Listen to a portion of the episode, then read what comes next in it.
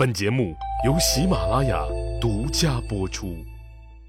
上集咱们说了，真假太子风波一开始就透着诡异，最终的结果好像把假太子那个摆摊算命的神棍程方岁杀了，这事儿就了了。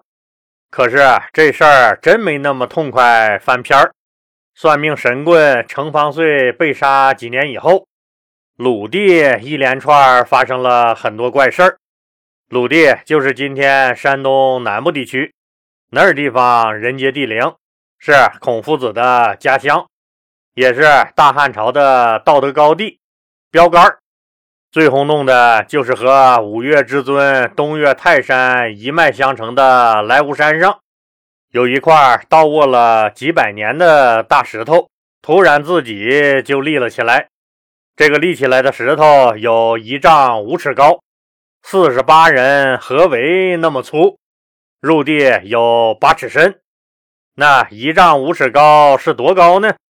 老李前面讲过，汉代的一尺大概等于现在的二十三点一厘米，十尺是一丈，那一丈五尺高就应该差不多是现在的三米五左右。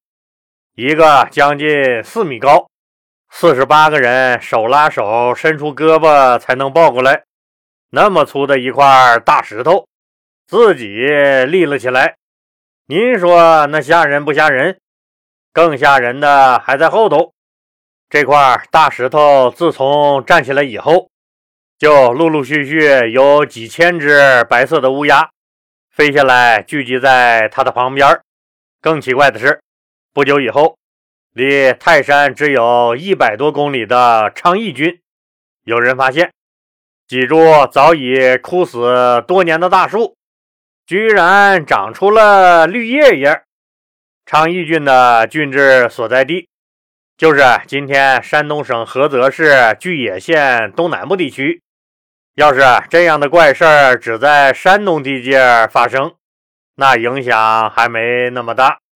可谁能想到，皇家园林上林苑也不消停。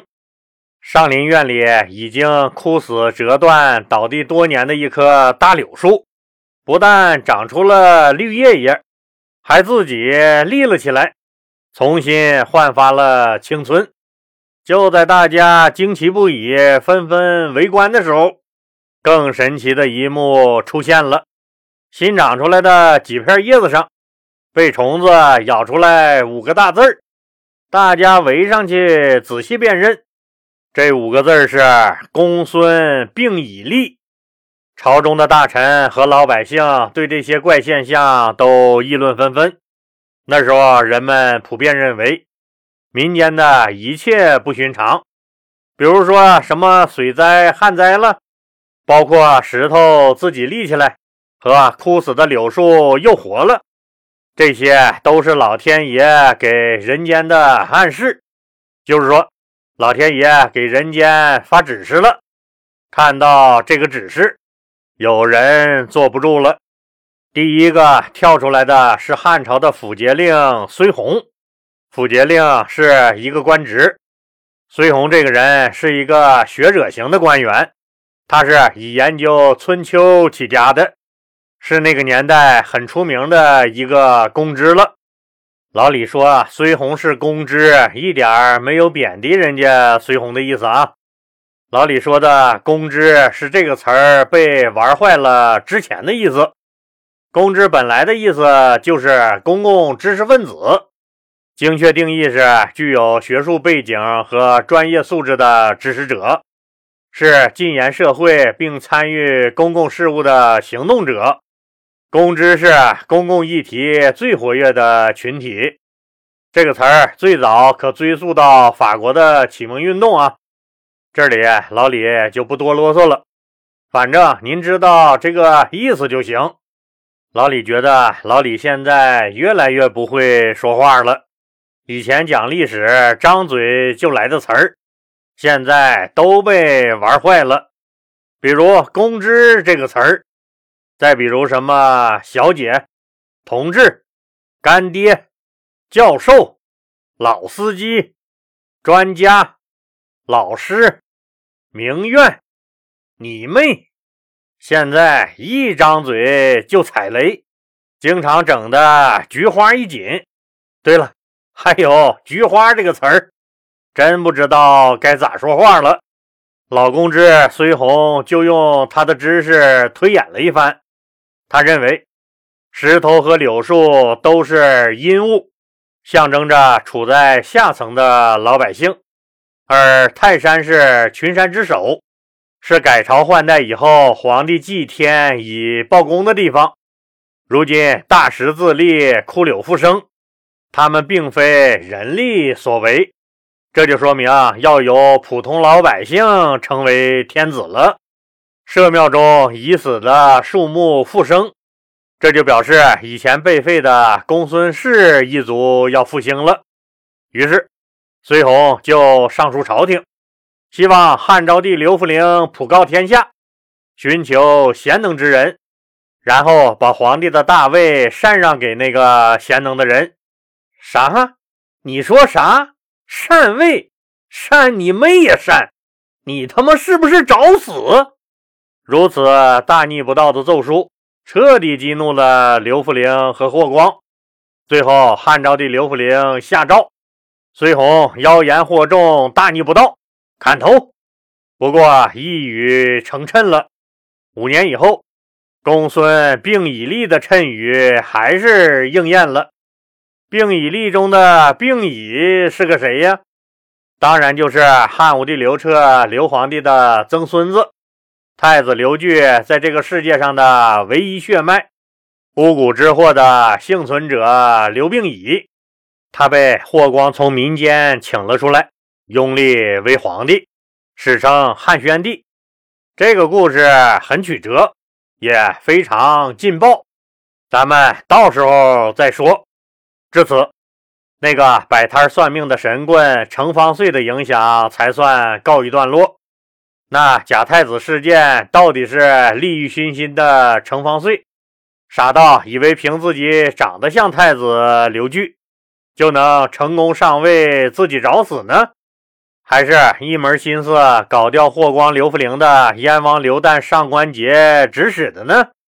或者干脆就是已经大权独揽了的霍光，学当年的赵高赵太监，为了测试群臣。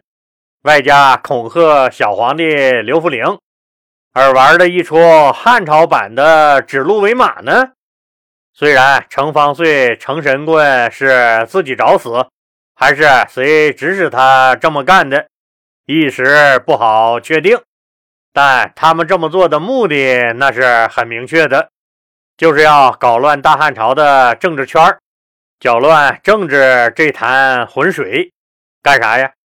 当然是想浑水摸鱼捞取好处，最后卷不疑出场，把这事儿终止，或者说是给搅黄了。这事儿过后，朝廷虽然还是那个朝廷，大臣虽然还是那些大臣，见面虽然还都是笑嘻嘻、一脸关切的互相打招呼，可朝中大臣都知道。必要的战队开始了，大决战就在眼前。是混大将军霍光的圈子，还是混燕王刘旦、恶意长公主上官桀、桑弘羊的圈子？大家心里都得有点数。大将军霍光心里那是有数的，他首先发动了攻击。这第一波攻击，对准的目标是桑弘羊。为什么首先攻击的是地位最低的桑弘羊呢？因为霍光心里非常清楚，自己牢牢掌控着大汉朝的军权。燕王刘旦、上官桀、恶意公主，那想要扳倒自己并不容易。也就是说，这些人再笨的都不会对他霍光产生实质性的威胁。但是在兵权之外。还有一项权力至关重要，那就是大汉帝国的财权。御史大夫桑弘羊就是那个掌握大汉帝国财权的人，也可以说他掌管着大汉朝的经济命脉。而这样一位财神爷，加入了燕王刘旦、上官桀、恶意公主的阵营，这就让霍光睡不着觉了。桑弘羊这个人非常特殊，老李前面讲了他的贡献，谁都没法否认的是，桑弘羊为大汉帝国续了几十年的命。说实话，就算是霍光那么强大的男人，对着老桑那也是犯怵。到了这个时候，一贯沉稳、默默看着上官桀们瞎蹦跶的霍光。决定出手干掉桑弘羊这位实力派。为了干掉他，霍光脸都不要的策划了一盘大棋。当然，霍光霍大人是政治家，不是街头流氓。所谓的出手干掉桑弘羊，当然不是要开展什么白刀子进去红刀子出来的杀人计划，也不会自己亲自下场搏杀。更不会让人觉得这是一场政治斗争。霍光派出的打手杜延年第一个出招了。为什么霍光派出杜延年呢？杜延年那又是个谁？您可能不太熟悉杜延年，但老李一说他爹，您就知道了。他爹就是老李前面讲过的酷吏杜周。杜周活跃的汉武帝时代。正是酷吏大放异彩的时期，可以说，酷吏是当时大汉朝官场上的一道亮丽风景线。这些个杀人如麻的酷吏，往往都没有好下场，可偏偏就是人家御史大夫酷吏杜周得了善终。杜周有三个儿子，大小子任河内郡守，二小子任河南郡守。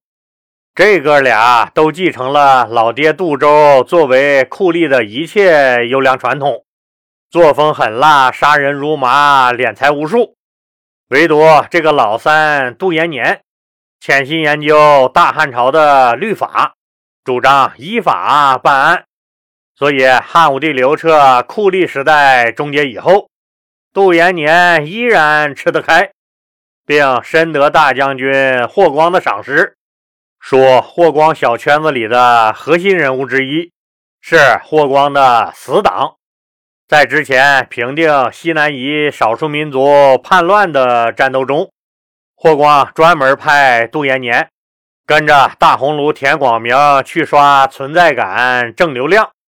田广明顺利平定了西南夷的这次少数民族叛乱，杜延年也跟着立了功。刚刚立了功的杜延年说话，那自然是底气比较足，所以霍光反击政治对手上官桀集团冲在最前面的，就是这位杜延年同志。当然了，霍光杜延年不是街溜子臭流氓陈继志，非要打出个血糊脑袋搞死谁才算有面儿。玩政治那哪能那么赤裸裸？或者说啊根本用不着那么赤裸裸、那么直接。政治家的黑，那是街头臭流氓比得了的。在一个风和日丽、极为平常的早晨，谏大夫杜延年向朝廷建议，应当恢复汉文帝、汉景帝时期的治国方针，提倡节俭为政、宽和、顺从天意、取悦民心。还应恢复当年向天下选拔人才的政策，也就是恢复当年的举荐贤良进朝廷、为国家服务的政策。可能您又不耐烦了，杜延年整的这是哪一出啊？貌似跟干桑弘羊那半毛钱关系也没有啊！哎呀，您呐，稍安勿躁啊！对付桑弘羊这样的人。那也不能霍光杜延年挽起袖子亲自上手抽吧？这事儿是需要帮手的。这些所谓的地方贤良，就是老谋深算的霍光找来的最好的打手，因为他们是站在绝对的道德制高点上的。更因为他们代表着天下苍生。霍光实实在在是想以人民的名义，用大铁锤锤死桑弘羊。朝廷自然是同意了杜延年举荐贤良的建议。汉昭帝刘弗陵随即颁布诏书，诏令九卿、刺史和郡守们举荐各地贤良之人入朝为国家服务。于是各地纷纷举荐上来一批当地的所谓贤良之士。大汉朝中央政府对各地举荐上来的这批人极为重视。等到这批人从全国各地陆续赶到长安以后，大将军霍光亲自接见并宴请了他们，还向他们了解民间疾苦，同时向他们征求治理国家的良策。霍光霍大人的态度很是谦和，这些各地举荐上来的贤良很是感动。听友朋友们一定要明白一点啊，这些所谓的地方贤良，那可不是普通老百姓啊。那时候没有九年义务教育，汉代能够受到良好儒家教育的，基本上全是地主或者世家大族出身。当时的儒家学说基本是世家大族垄断的，这些所谓的贤良所代表的老百姓到底是啥人您心里应该有点数了吧？这些儒生嘴里的所谓民，可不是平民老百姓，而是豪民。那啥是豪民？就是地方上有钱有势的人。普通老百姓在这些人的话语体系中根本不存在，最多啊那就是个幌子。那霍光能不能利用这些地方贤良搞倒桑弘羊呢？咱们呢下集接着说。老李希望听友朋友们动动您发财的小手，继续给老李的节目点红心和转发到朋友圈、微博、头条、QQ 等社交媒体上。让更多的人都能听到老李讲的故事。当然，如果条件允许的话，老李很希望听友们都能加入老李的西米团，不但能享受收费节目免费听和超前听等七大权益，还能被老李添加为好友，有了一个咱们双方互相交流的私人空间。老李人生阅历丰富，又是研究历史出身，也有一定的社会地位。也可以说经历和见过不少的事儿，虽然不敢说做什么人生导师，但很多事儿也都看得很透。老李对西米团的家人每条信息都是亲自回复，您的喜悦咱们共同分享，您的疑惑咱们一起解决。西米团是咱共同的家园，老李欢迎您的加入，谢谢您的支持。